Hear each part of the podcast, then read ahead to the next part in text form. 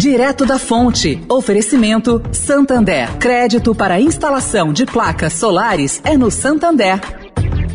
O Santander acredita num mundo mais sustentável.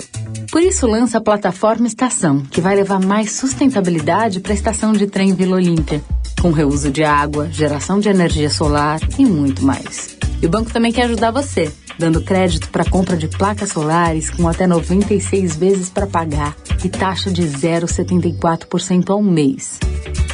Busque por CDC Solar Santander e saiba mais. Santander.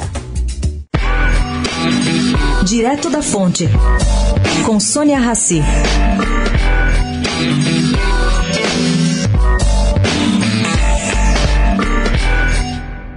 A lei municipal sobre antenas na cidade de São Paulo não é mais válida desde quarta-feira.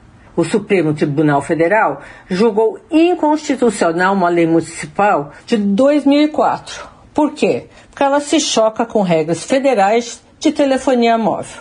Isso pode, gente, atrasar a instalação do sistema G na cidade. Essa tecnologia requer cinco vezes mais antenas do que o 4G.